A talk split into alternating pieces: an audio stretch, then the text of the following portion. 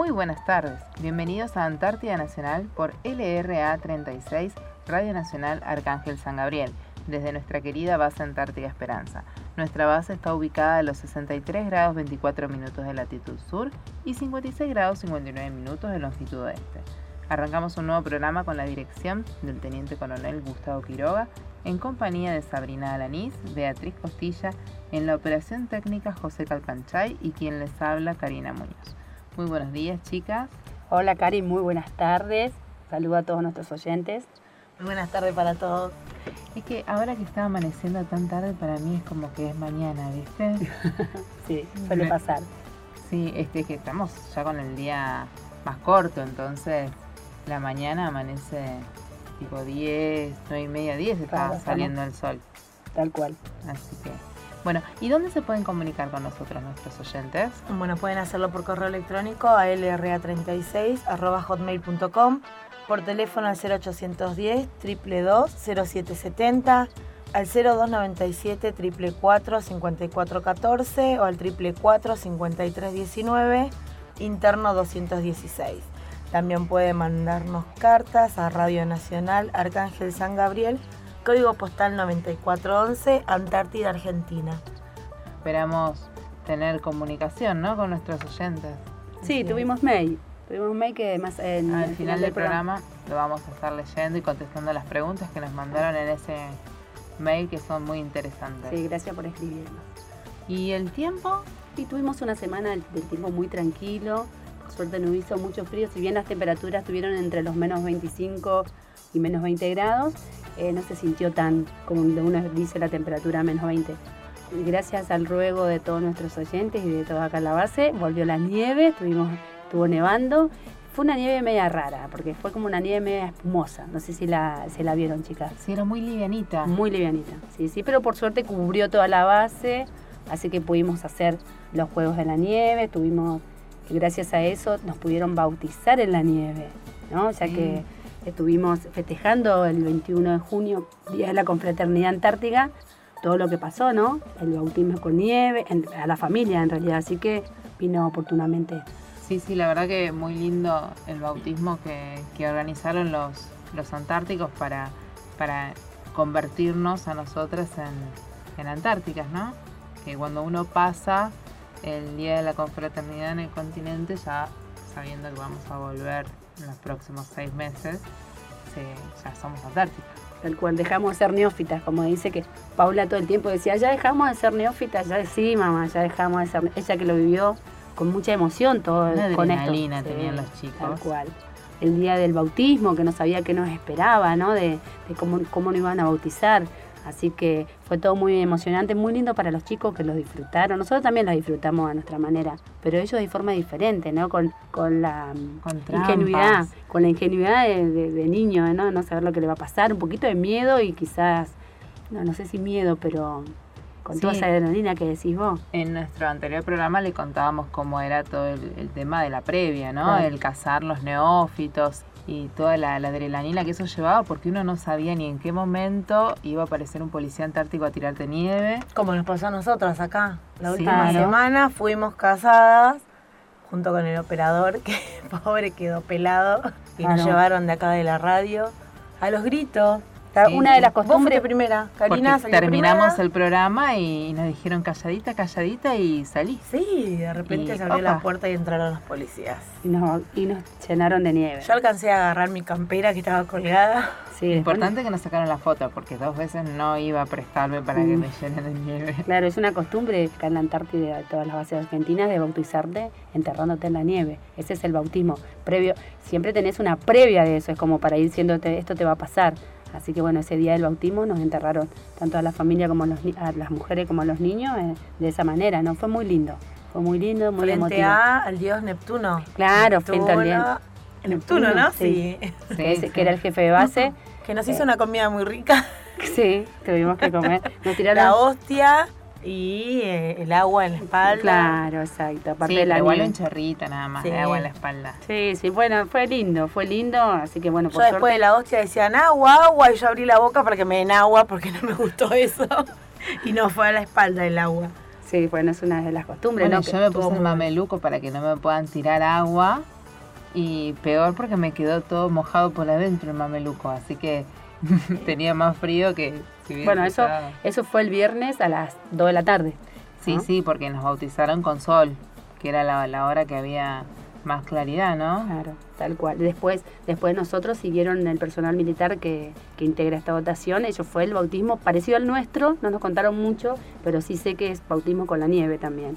Así que, y después tuvimos la fiesta a la noche, ¿no? Donde eh, la consigna era que cada todos los neófitos eh, se hicieran un disfraz como podían. con lo que trajeron y agregando las cosas que, que tenían. Claro.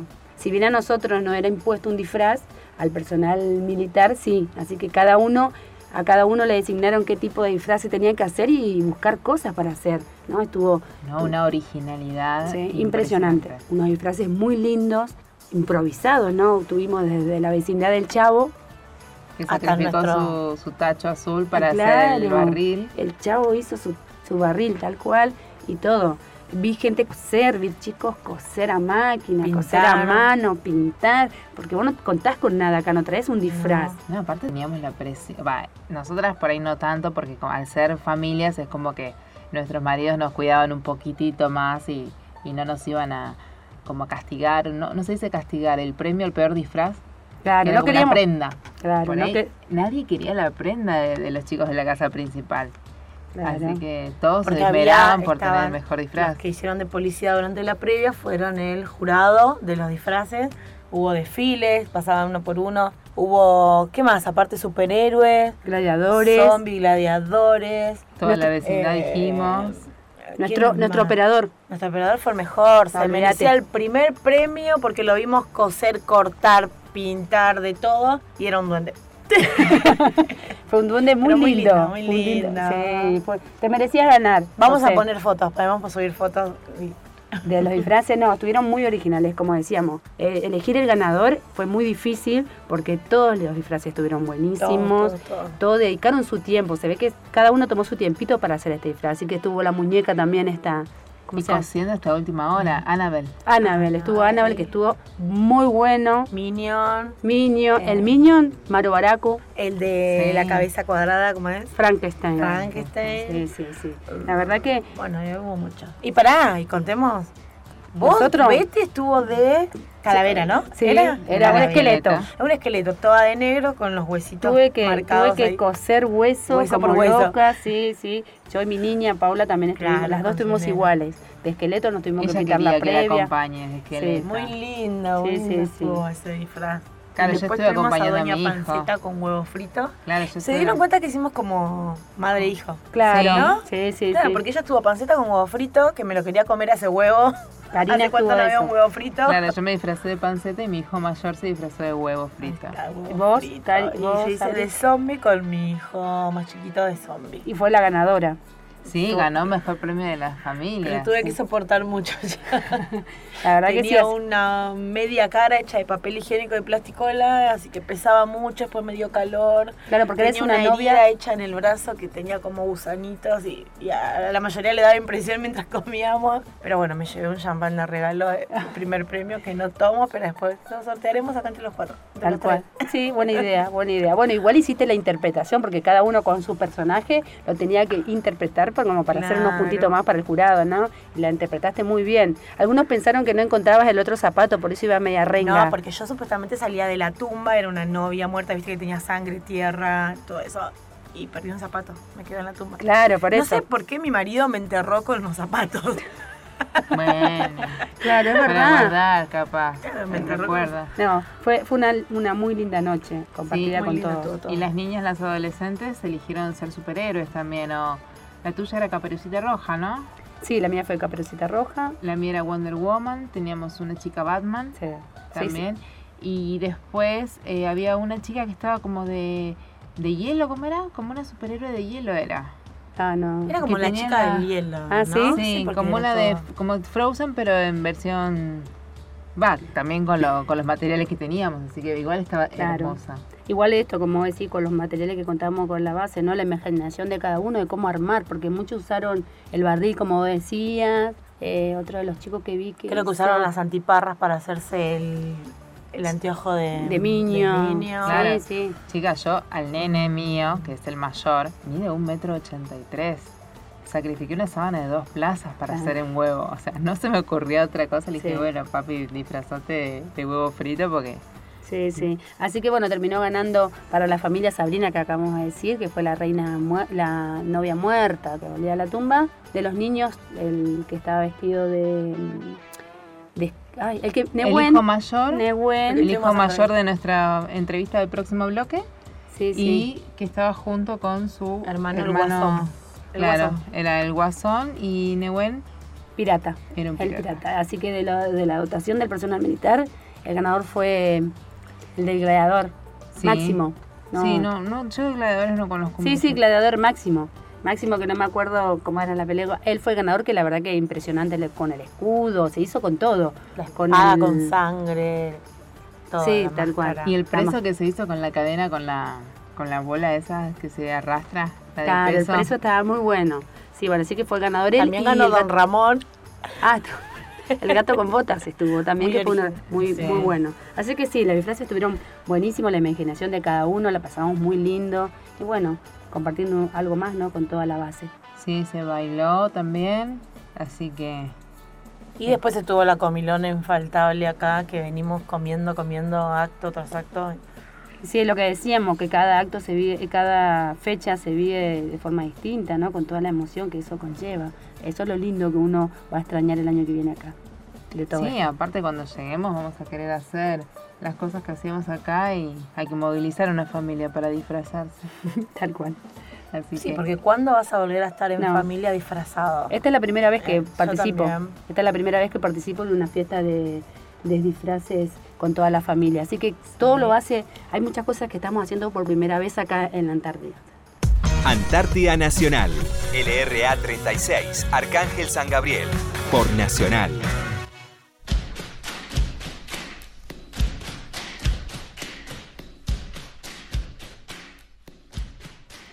El programa de hoy vamos a contarles quiénes llegaron por primera vez al Polo Sur, que fue una expedición del noruego Rolf Amundsen, quien fue un explorador noruego de las regiones polares. Nació el 16 de julio de 1872 en Borg, Noruega, en el seno de una familia de capitanes y propietarios de navío. Y esto lo lleva a ser un navegador y un explorador, porque primeramente su madre quería que él estudie medicina, pero bueno, se ve que le tiró más el tema esto de de navegar y el de explorar. Así es como después de su paso por el noroeste, en 1905, que es que el noroeste es donde se unen los océanos Atlántico y Pacífico, Amundsen planeó una expedición al Polo Norte utilizando el navío Fram, eh, zarpando hacia el norte del puerto de Kristiansand el 10 de agosto de 1910 su idea era primero eh, llegar al Polo Norte, pero al, recibir noticia que Estados Unidos ya había llegado al Polo, Norte, siendo el primer país en lograr esta hazaña, cambió sus planes y puso pro al sur y decidió lanzarse a explorar el Polo Sur para vencer la carrera hacia allí, quien a, otros países que ya tenía esa idea de llegar ellos primero al Polo Sur, como Japón, como Inglaterra y como Australia. Amundsen no hizo público su, cambio de planes, que era primero llegar al Polo Norte, de manera inmediata.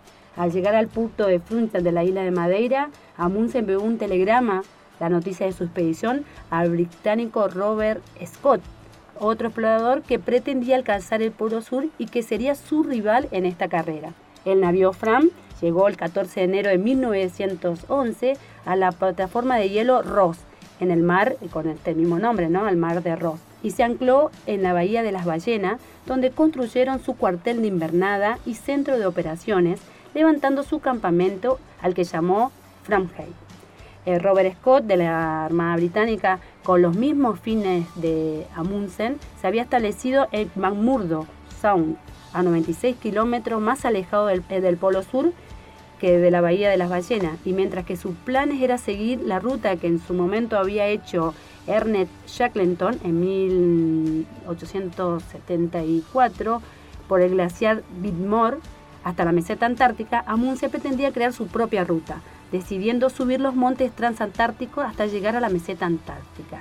Él Amundsen como experimentado explorador en estos climas extremos, dedicó su tiempo al acopio de carne de foca, instalación de depósitos escalonados de provisiones, aclimatación de hombres y entrenamiento de la jauría, aplicando siempre las técnicas aprendidas de las tribus esquimales sobre tiro de trineos, alimentación, indumentaria y otros recursos de supervivencia.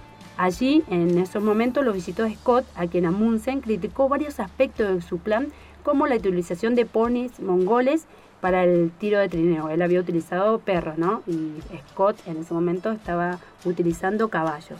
Aprovechando un aumento de la temperatura que parecía un calentamiento primaveral, la expedición de Amundsen salió rumbo al Polo Sur el 8 de septiembre de 1911 con un equipo de ocho personas. Olaf Vialen, Helmer Hansen, Svir Hassel, son nombres medio, medio difíciles de pronunciar, pero lo, queremos eh, dar a conocer porque son importantes, ¿no? Oscar Wistin, Jordan Stoveret, Halman Johansen y Christian estos fueron los que acompañaron a Amundsen en esta expedición. ¿no? Al poco tiempo de, después de la salida, las temperaturas bajaron drásticamente hasta menos de menos 51 grados centígrados. Así que el 12 de septiembre alcanzaron los 80 grados de latitud sur, dejaron sus suministros ahí y regresaron rápidamente al campamento, ¿no? al Framheim. Esta malograda expedición fue un desencuentro entre Amundsen y, Halmar y Johansen quien, fue expulsado del equipo, decidiendo reorganizar este, este nuevo equipo. Pristad, Johansen y Stover fueron comisionados por la exploración de la tierra de Eduardo VII, descubierta previamente por Scott, mientras que Amundsen, Hansen, Hassel y Wistin formaron el nuevo equipo del Polo Sur. Amundsen y su equipo, integrado por cinco hombres, partieron desde las costas del Mar de Ross el 19 de octubre de 1911 con cuatro trineos y 52 perros de raza Groenlandia.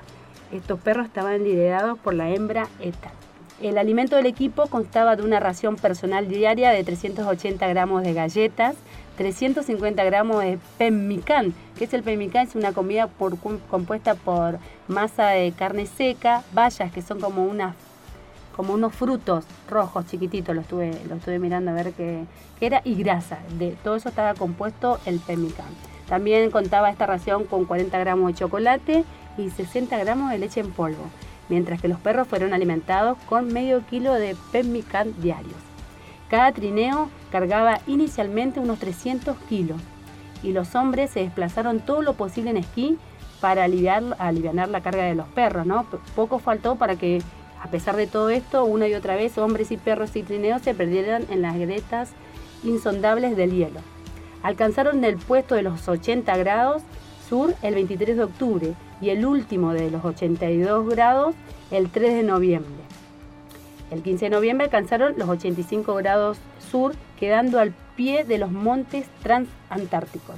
Tendieron a ellos y el 21 de noviembre llegaron a la meseta polar, que sería renombrada como meseta del rey Haken VII, mientras que los montes adyacentes fueron bautizados como montes de la reina Mat. En ese lugar levantaron un campamento que le dieron el nombre de la carnicería. ¿Por qué este nombre? Porque en este, en este lugar fueron sacrificados 24 perros de los 52 que contó esta expedición. Una parte de esa carne sería empleada para alimentar a los perros sobrevivientes y el resto a almacenería para el viaje de regreso. Al cruzar por senderos bastante escarpados, sometidos a tempestades, llegaron a los 87, 87 grados latitud sur. Recordemos que el polo sur está en los 90 grados, por eso estamos diciendo todo de estos, de estos, de estos grados, ¿no? Tres días después, el 7 de septiembre, alcanzaron el polo más al sur que había llegado la expedición de Shackleton. De hecho, llegaron hasta ahí esa primera expedición en 1909. Y a los 88 grados 23 minutos de latitud sur, quedando solo a 180 kilómetros del polo sur. Sí, y el grupo ya estaba a 156 kilómetros de su meta y reducidos a 18 perros y 3 trineos. Aligeraron su carga estableciendo el décimo y último depósito de abastecimiento en los alrededores. Para estar seguro de encontrarlos al regreso, clavaron una larga hilera de estacas negras que cortaba de este a oeste el camino. Habían cubierto las etapas con un promedio de 25 a 30 kilómetros diarios, aunque a veces fueron obligados a detenerse durante varios días debido a los temporales. Ya sabemos nosotras que estamos acá que el viento es muy fuerte y no te deja avanzar, entonces en esas condiciones ellos seguramente acampaban también porque... Y con toda la tecnología que contaban en ese momento, no como ahora, ¿no? Claro, claro. Lo difícil que habrá sido. Uno escucha los, uno ve los vientos acá, me imagino, en ese momento. Bueno, pero una vez que llegaron a la meseta central, el clima los ayudó disponiendo de varios días de sol. Fue así que el 13 de diciembre arribaron a los 89 grados 37 minutos de latitud sur. La jornada siguiente reanudaron la marcha temprano y así pudieron alcanzar el Polo Sur el viernes 14 de diciembre de 1911 a las 15 horas.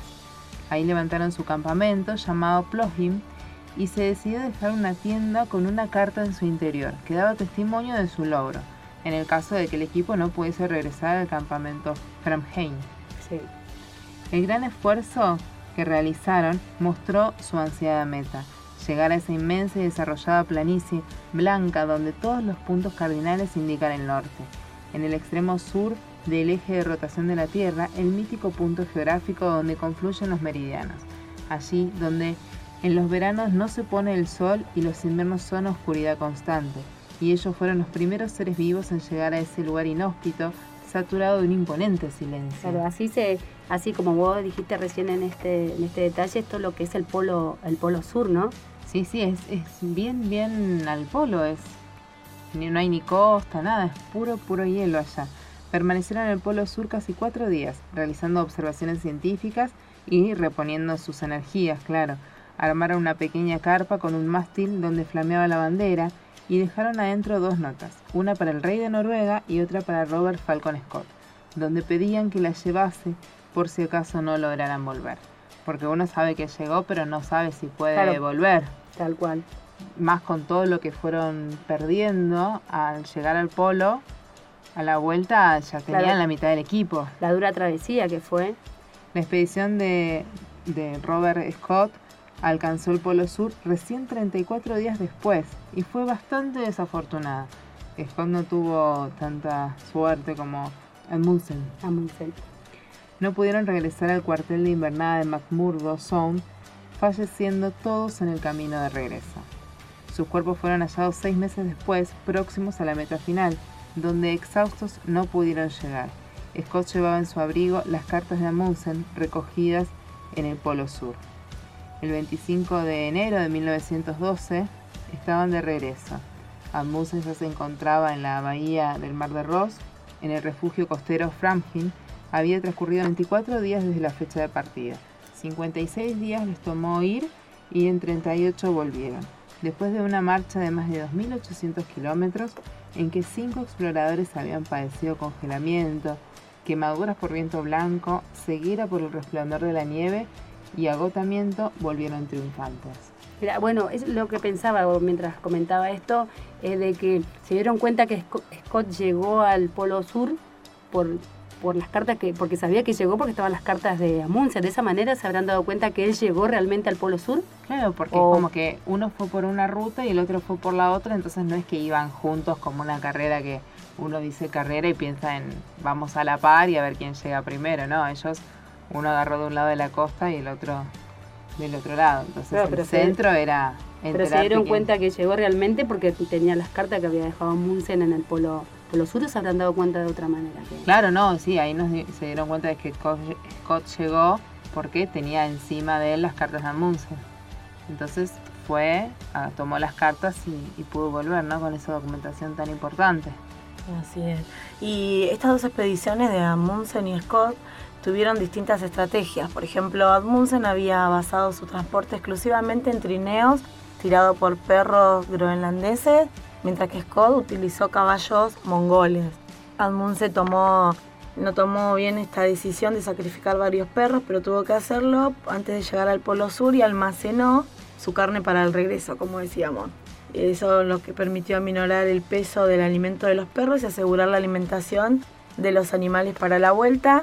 En cambio, los caballos que tenía Scott tenían que cargar los sacos con avena para su propia alimentación y eso les aumentaba el peso y hacía que se hundieran en la nieve.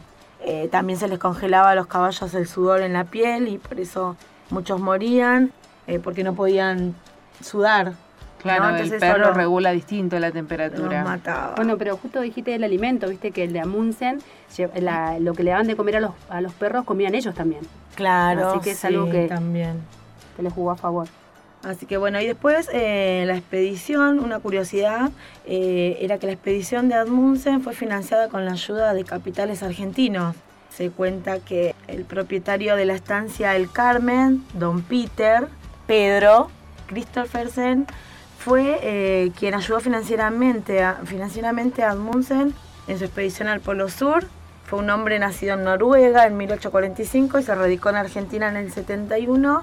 Era el marido de la señora Carmen de Alvear, que era hija de la, de la que fue, del que fue presidente de la Nación Argentina. Ah, Don Pedro, con el generoso aporte de un millón de pesos, lo había ganado en la lotería, una fortuna inmensa en aquella época, así que bueno, él fue el que donó todo eso para la expedición Amundsen, Amundsen no tenía ayuda oficial de Noruega como Scott que sí la tuvo del gobierno británico.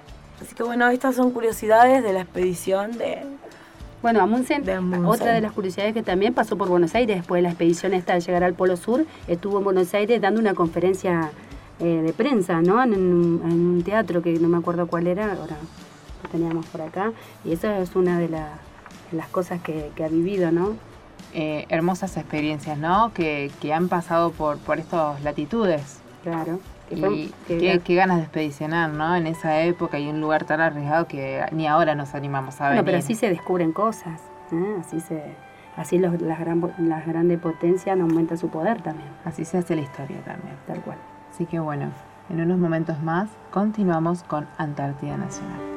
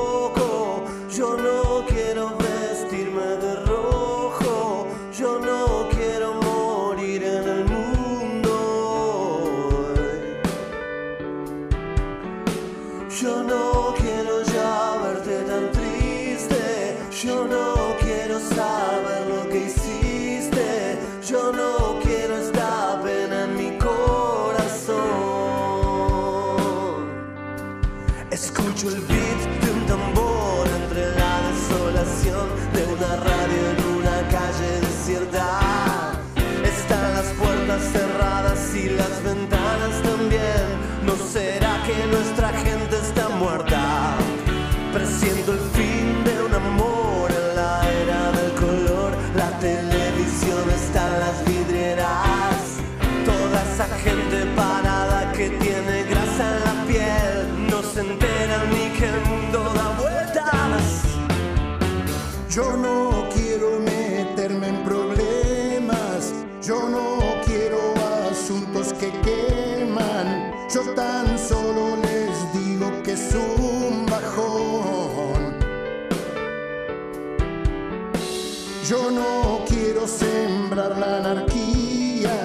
Yo no quiero vivir como digan, tengo algo en mi corazón.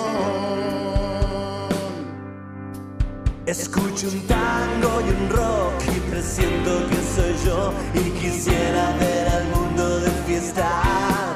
Veo tantas chicas quemadas y tantos tontos que al fin yo no sé si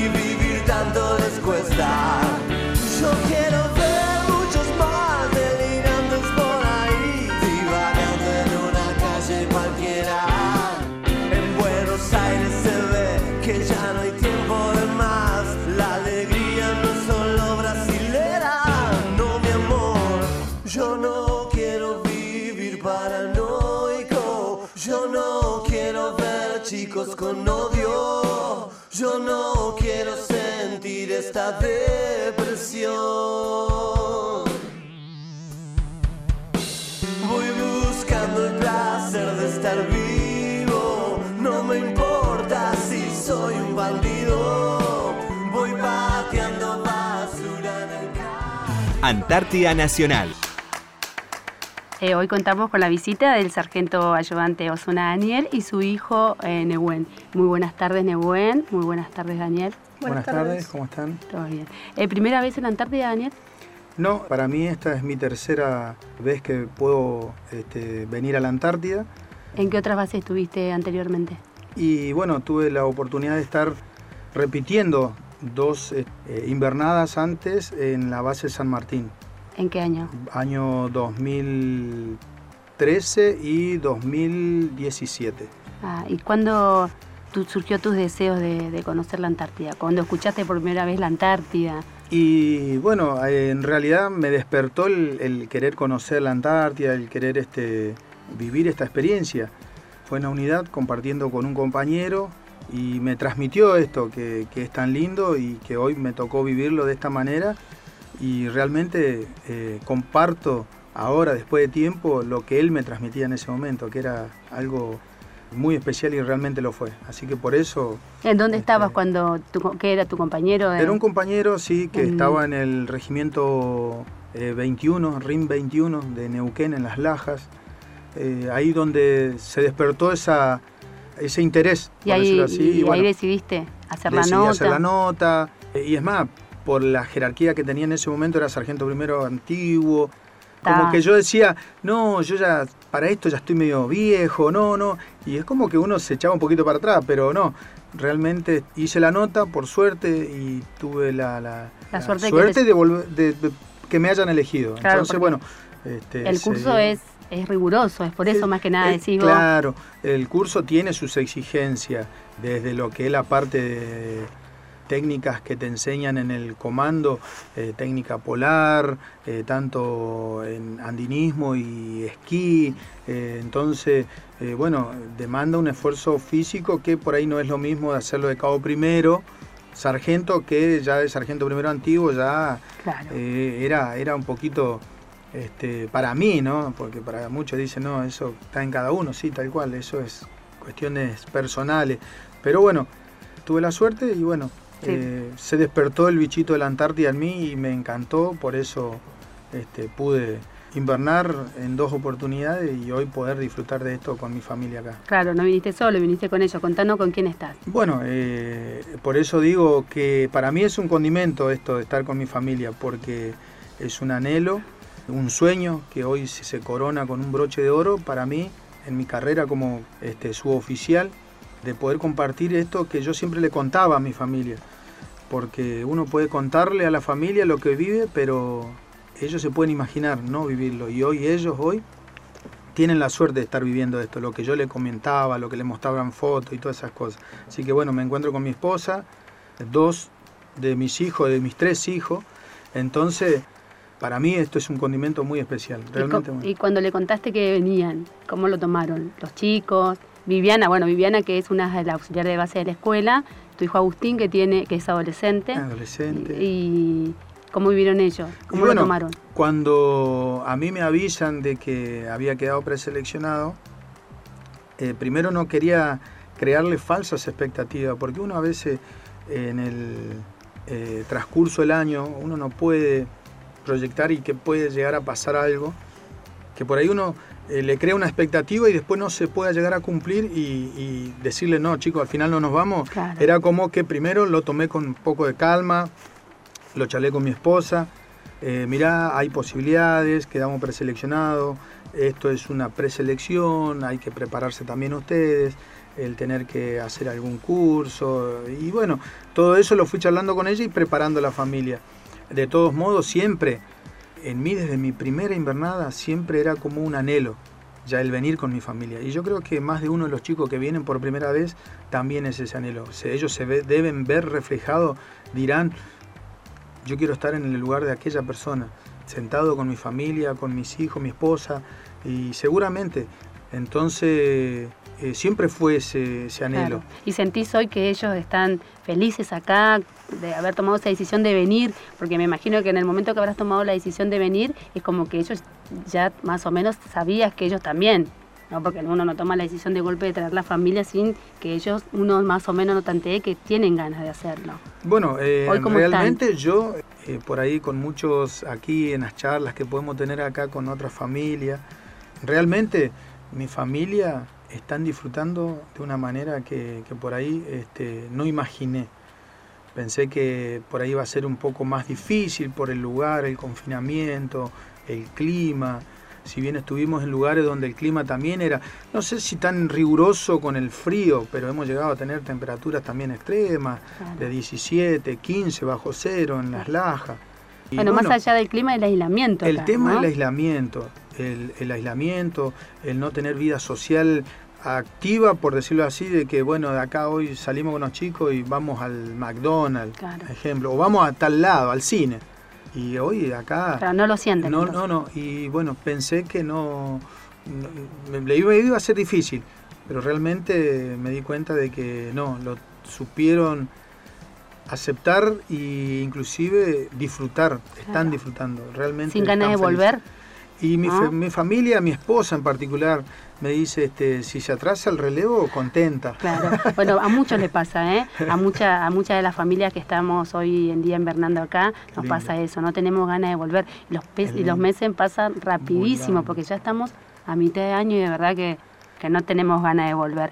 Eh, ¿Y cuál es tu función acá en la base? Bueno, mi función aquí en la base, eh, soy encargado de la usina, como por ahí quizás alguno se imagina de que en el continente tenemos el sistema interconectado, que es lo que ha pasado, que se cortó la luz, bueno, ¿y acá por qué no se cortaba la luz?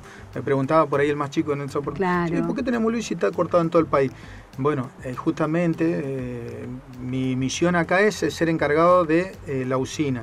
¿sí? Nosotros tenemos una usina que nos abastece de luz aquí a toda la base, que nos hace que estemos conectados con el continente, que la energía es prácticamente el corazón o el pulmón, como tuve la oportunidad de decirlo en una oportunidad, eh, porque sin la energía no tenemos nada acá, lamentablemente no tenemos nada. Y bueno, me encargo de los este, mantenimiento de los generadores de acá, con los grupos de trabajo que tengo en la sección con la cual estoy trabajando.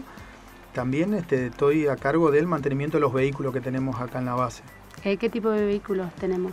Nosotros tenemos, aquí en la base tenemos motos de nieve, tenemos vehículos a oruga, tenemos un snowcat, tenemos eh, un musque y este, vehículos a rueda que bueno, eventualmente en la época que el clima lo permite, vehículos a rueda como el Unimog o una Ranger, que, bueno, nos facilita por ahí el traslado de material, eh, la movilidad de las personas de un lado a otro, que si bien esto, la particularidad de esta base, como yo decía, al ser una base grande, eh, los puntos de, un lugar a otro son bastante retirados y hay veces que uno demanda tener que hacer el movimiento más rápido, entonces bueno, tener esos vehículos nos, nos favorece muchísimo eso.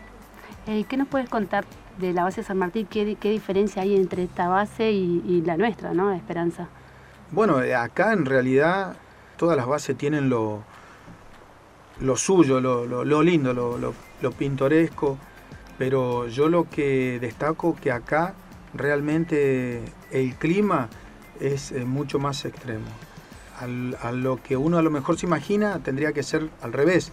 Al estar un poco más lejos San Martín tendría que ser más extremo San Martín y no quizás por el lugar donde está ubicado y todo eso lo hace que San Martín sea un poquito más benévolo el clima y no es tan riguroso como acá con el tema de los vientos, que, se hace eh, muy dificultoso el, hacer el trabajo diario acá a veces, que lamentablemente mucha gente, mucha gente que tiene responsabilidades acá en la base y tener que estar trabajando a temperaturas afuera extremas, realmente extremas. Claro, claro porque los vientos hacen que la, que la, sensación térmica baje muchísimo. Sí, hemos comentado esto de que uno cree que esta base de Esperanza al, estar más cerca del continente, del continente va a ser más, no, totalmente diferente. es una de las bases donde más frío hace, ¿no? Por la sensación térmica. Mucho el frío, sí, Tal cual.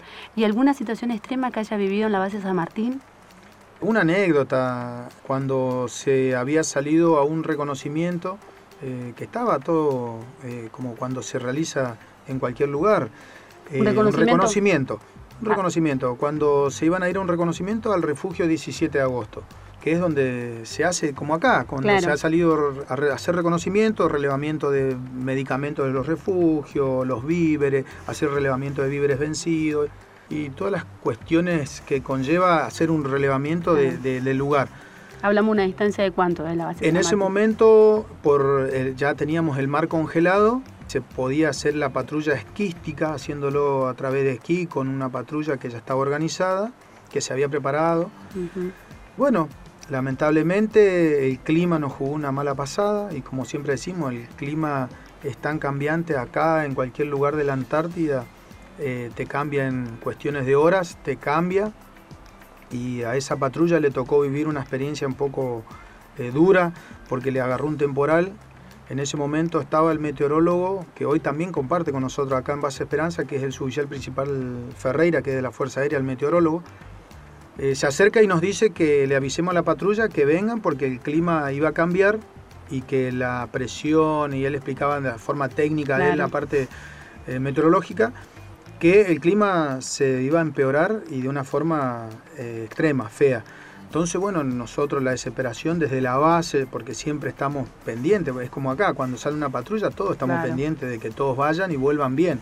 Se tomó contacto radial con ellos y ya cuestión de, un poco tiempo la tormenta se desató, la tormenta los agarró a mitad de camino, entonces es ahí donde prima a veces las responsabilidades de los jefes de, de patrulla, los que van ahí o los encargados que tienen la experiencia, por decirlo así, y bueno, decidieron no volver al refugio. Como estaban a mitad de camino, era o daba lo mismo, volver al refugio o ir a la base. Estaban a mitad de camino. Estaban a mitad de camino, entonces decidieron, no, vamos a la base.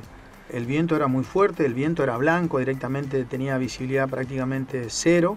Bueno, era tratar de orientarse cuando el viento por ahí este, le daba un poco de chance de poder orientarse con en ese momento le puedo asegurar de que cualquier este GPS y la más alta la tecnología, cuando un clima tremendo, te puedo asegurar de que eh, falla, falla. Entonces, a veces el, instinto humano, la experiencia de esa gente que van en esos grupos, por eso es siempre importante. Eh, y bueno, por suerte no tuvimos que lamentar nada grave. Llegaron eh, sin problema. Llegaron bien, pudimos ir a, cuando tuvimos otra vez contacto radial, se acercó una patrulla con una moto de los que quedaron de patrulla reserva a poder ayudarlo con un trineo, se subieron, lo trajeron. Claro, porque el viento no, lo dejaba no avanzar. lo dejaba avanzar, el viento era fuertísimo, no los dejaba avanzar y bueno, en un momento cuando ya tuvimos contacto de nuevo radial y más o menos por la orientación que nos dieron, se sale una patrulla de la que estaba de reserva a buscarlos eh, con la moto, porque encima en ese lugar todavía eh, no teníamos la suerte de tener las motos que tenemos acá. Ah. Teníamos motito mucho más vieja, encima teníamos una sola moto. Hablamos de 2013. Estamos hablando de 2013, sí. Y bueno, por suerte no tuvimos que lamentar nada grave, como digo, simplemente el trago amargo de estar sufriendo, de que a nadie le pase nada. Y bueno, por suerte lo único que tuvimos que eh, estar pendiente de que el encargado en un momento entre el furor de cargar sus tablas de esquí porque se le había sacado porque no podía avanzar, se le corre la, gorra, el gorro que tenía y se le eh, había empezado a, congelar la oreja. Ah. Tuvo principio congelamiento de la oreja, por suerte no tuvo que lamentar nada más que el susto, el susto, pero eh, eso sirvió de experiencia para los que éramos nuevos y ahí tomar con seriedad realmente, porque para nosotros que éramos nuevos, para nosotros esto, ah, esto es un vuelto, y seguramente más de uno por ahí quizá esto, va, pero si esto es la Antártida. No, la Antártida tiene esas cosas. su riesgo. Sí, sí, sí, tiene su riesgo. Entonces, no tenerle miedo. No tenerle miedo. No tenerle miedo. Sí, sí, tal cual, tal cual. Porque si uno viene con miedo ah, y no disfrutaría. No, no, no. No disfrutaría. No, no, realmente no disfrutaría. Bueno. Y 20 de junio, Día de la Bandera, día especial para toda tu familia, ya que bueno, Nehuen, que no, quien nos acompaña hoy, prometió lealtad a ella, ¿no? Contanos un poquito, Daniel, cómo viviste ese momento, vos, tu, tu esposa. Y realmente para mí eh, fue algo muy lindo, muy lindo, muy emotivo. Eh, siempre nosotros como hombre de, arma, hombre de eh, pertenecer a la fuerza, a veces por la fecha siempre nos toca ir a desfilar un 20 de junio, un 25 de mayo, un 9 de julio, siempre, y que eh, la jura de bandera, bueno, sí, me tocó de que muchas veces, eh, y en las dos anteriores de mis dos hijos, el que es adolescente que está con nosotros acá y el otro, mi hijo mayor, el que está en el continente, no pude participar de, mm. la jura de bandera de ellos. ¿Por qué? Por mi trabajo. Y hoy el condimento de tener la posibilidad de estar compartiendo con mi hijo acá la promesa de bandera de él, con la cuota de, acá lo que es la Antártida, eh, para mí este, realmente colmó todas mis expectativas como antártico, ¿sí? Eh, y bueno, me llenó el alma, me llenó el corazón y siento de que lo que no pude vivirlo con mis otros hijos, lo viví con él. Realmente emocionado, emocionado desde acá y la familia que estaba en el continente. Sí, me imagino. Bueno, todo lo vimos con mucha emoción, ¿no? Ese día, como todos los días, que se, todos la fecha patria uno lo conmemora diferente acá, lo siente diferente también. No sé si sea el lugar o qué, pero sí es verdad, nos emocionamos mucho en cada, en cada situación de esta. Y ahora vamos a preguntarle a Nehuen, que nos acompaña hoy, a ver cómo vivió ese día, nervios Nehuen, mariposa en el estómago, ¿cómo lo viviste? Sí, muchas cosas sentí en ese momento cuando empecé a jurar la bandera porque fue mi, mi jura de la bandera en la Antártida. Me dio mucha emoción hacerlo acá. Claro, claro, un condimento de la Antártida, ya es la emoción de, de la lealtad a la bandera, más estar acá, ¿no? En este lugar con tu papá presente. Sí, eso sí, mucha emoción. Porque varias cosas me había contado mi papá sobre la Antártida, me había mandado varios videos y muchas fotos de acá. Claro, la conocías por foto. Y ahora que la conoces personalmente, ¿te gusta? Sí. ¿Tenías ganas de venir? Sí, tenía ganas de venir y... ¿Extrañas algo? Sí, varias cosas, mis abuelos, mi hermano, mi familia, mis amigos. ¿Extrañas un McDonald's o no? No, para nada, ¿no? No. ¿Muchos amigos te hiciste acá? Sí, muchos amigos me hice acá. Contanos quiénes. Entre ellos tengo tres y cinco amigos que me hice acá son Paulita, una de seis años. Ah, y es tu amiga, una de seis años. ¿Vos qué tenés? ¿Nueve? Nueve, nueve. Oh, sí, todo. Paulita, ¿quién más tenés? Paulita Mora, que es de ocho. Y después los tres varones. Sí, después los tres amigos que tengo yo que son de sexto, que son Valentín, Uriel y Santi. ¿Y qué haces con ellos? Y solemos jugar. ¿Hacen pijamada acá o no? Sí. ¿Hacen pijamadas antárticas? Sí. ¿Sí? ¿Juegan a la play? Sí. ¿Se portan bien los chicos? Sí. vemos, vemos alguna foto de tu madre en las pijamadas. Sí. ¿Sí la pasan bien? Sí. Nada que extrañar entonces, en ese sentido. De los amigos, de los juegos y de nada. Nada. ¿No? Qué bueno. ¿Qué se, te, cuando tu papá te dijo que venías, ¿te pusiste contento, triste? Sí, me puse muy contento porque iba a conocer la Antártida en sí, no por, no por más fotos ni nada. Ajá. Solo que la iba a ver con mis propios ojos. Ay, ¿Qué es lo que más te gusta acá? No y lo que más me gusta son los tipos de animales que hay, como los lobos marinos. Ah, sí, ¿te gusta la...? Sí. ¿Y el andar en, en, tri- en tus trineos no te gusta? Sí, Sí, te eso veo también. Eso está lindo, Sí. ¿no? Te- ¿Y volverías? Sí, ¿Sí? ¿Volverías en otra oportunidad? sí. ¿No te querés ir ahora o sí? No, no No, sí, nos pasa como a todos. Qué lindo, Nehuen. Y fue el día de la confraternidad antártica, el día en que los que invernan por primera vez pasan a ser antárticos y son bautizados, ¿no? ¿Cómo te preparaste? ¿Qué sentiste ese día? Sentí- Hubo toda una sentí- previa, ¿no? Sí. Sentí mucho miedo sintiendo que me iban a tirar, A tirar nieve, claro, porque el me iban bautismo- a tirar nieve cuando ya varias veces eh, vi eso por el semibautismo. Claro, una previa, sí. una previa a todo eso, sí. Sí. Y bueno, pero igual todo emociona, ¿no? Sí, no era tanto emoción. como uno esperaba. Claro, Sí. nos bautizan solo con nieve, nos llenan Sí. de nieve. Sí, Algo que te gusta o no, si no, no estarías tirando eternos trineos. Sí, ¿No? eso es cierto. Y vos, Daniel, contanos, ¿cómo viviste esto de la familia bautizando? Porque vos ya sos antártico, pero que la familia ahora es antártica. Sí, la verdad que muy lindo, sí. Eh, como te decía anteriormente, este, el tema de el vivir esta fecha es muy lindo y hoy que mi familia lo pueda vivir, sí. Lo que uno por ahí le contaba, hoy ellos les tocaba vivir. Eh, ese sentimiento de, de- de pertenecer a este lugar, porque por ahí a veces uno puede contarlo, como él decía recién, mostrar fotos, hacer videos, todas esas cosas, pero que ellos lo vivan de esa manera es algo tan lindo. Eh, es un sentimiento que a veces no hay palabra casi para describirlo. Es algo, eh, es un sentimiento que eh, en lo más profundo de cada uno y lo sienten de distintas maneras. ¿sí? Entonces, bueno, mi familia lo vivió de una manera que lo disfrutaron que eh, tremendamente, tremendamente. Entonces, bueno, eh, la previa de todo lo que fue... Claro, bueno, porque vos participaste en la previa de todo eso, ¿no? De, del prebautismo, como dice Nehuen, recorriendo todos lados, buscando gente para llenarla de nieve, así que, bueno, tu señora también.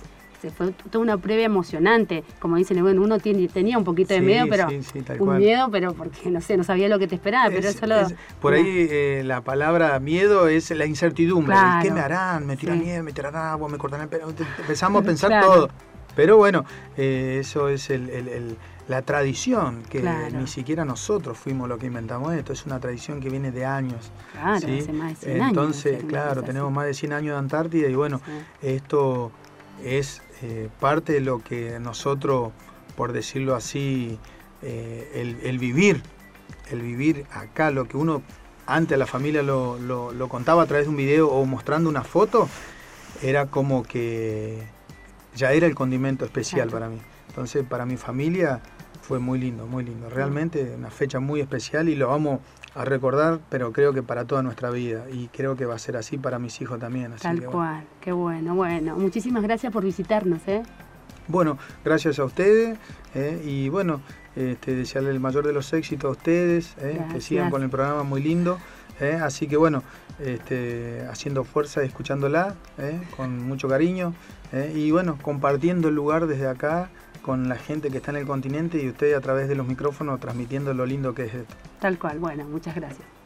Antártida Nacional, LRA 36, Arcángel San Gabriel, por Nacional. Y continuamos en Antártida Nacional. ¿Dónde se pueden comunicar con nosotros, Abri? Bueno, les contamos a nuestros oyentes que podemos recibir correo electrónico en lra36.hotmail.com Pueden llamarnos al 0810 770 al 0297 444 5414 o 444 5319 interno 216. Recibimos un mail de Cecilia Meléndez, nos escribe desde Catamarca y nos dice soy docente y me interesaría saber sobre la modalidad de la escuela secundaria de los chicos que están ahí en la base. Bueno, el sistema Después le vamos a mandar información a través del mail, ¿no? a dónde puede, puede ella entrar, una página de internet, para saber todo esto con respecto a la secundaria de acá de, la base Esperanza, no tan solo de la base, es un sistema de educación a distancia del ejército que lo usan, no tan solo los que están acá en la Antártida Argentina, sino también los que están en el exterior o también los que están en, en, cualquier lugar en cualquier lugar de la Argentina, ¿no? Es un sistema el sistema es, eh, al igual que como si estuviéramos en Buenos Aires, las materias son las mismas, la currícula es la misma, así que nada más que en vez de estar el profesor enfrente de presencial, es a través de internet. Claro, tienen profesores de todas las materias, tienen los tutores, eh, hay un... Eh, cuando se conectan... Tiene una plataforma virtual, y ahí rinden los exámenes, reciben los mails de los tutores con con la información que tienen que estudiar, los trabajos prácticos, los exámenes, todo les suben ahí. Pero por eso te digo. Tienen compañeros de todo, de todo el continente. Claro, por eso te digo, vamos a pasarle la página del sistema de educación a distancia para que ella entre y se interiorice bien. Nosotros sabemos hasta acá eso, ¿no? Más información le vamos a pasar la página. Así que bueno, espero que esté respondida la pregunta de esta docente que nos escucha en familia, nos dice. Sí, sí, lo importante es que nuestros adolescentes no están perdiendo el año educativo por estar acá en, la Antártida, sino que ellos lo continúan a distancia con un sistema de educación nacional, así que eso está muy bueno para ellos también para no perder el año, ¿no? Tal cual, tal cual. Bueno, muchas gracias a Cecilia por escribirnos y saludo a toda su familia. También quiero saludar a mi esposo que cumplió años, eh, a Cristian, a Santiago, mi hijo, y Uriel también cumplió, ¿no? sí, mi chiquito cumplió años el miércoles, así que bueno, 11 años ya nuestro jefe también estuvo cumpliendo años, así que saludamos a todos los que cumplen en junio y yo en especial manera a mi familia que está en Buenos Aires. Bueno, yo también quiero saludar a mi sobrino que está en General Güemes Salta, que el 27 de este mes cumplió 19 añitos. Está un poco grande el sobrino, así que le mando un beso grande. Buenísimo, sí, yo, Uri, contento con su cumpleaños acá en, en la Antártida, así que bueno, una experiencia más. Bueno, lindo programa que se está llegando a su fin. Sí, sí, ya estamos llegando al final del programa, así que bueno, saludos para toda la gente que nos escucha, nuestros oyentes, los que nos escriben mail, que se comunican con nosotros. Llegamos al final, como veníamos diciendo, nos volveremos a reencontrar el próximo sábado de 14 a 15 horas por AM 870. Recuerden, donde te encuentres hoy es donde debes estar. Confía, todos los sitios son solo parte del viaje.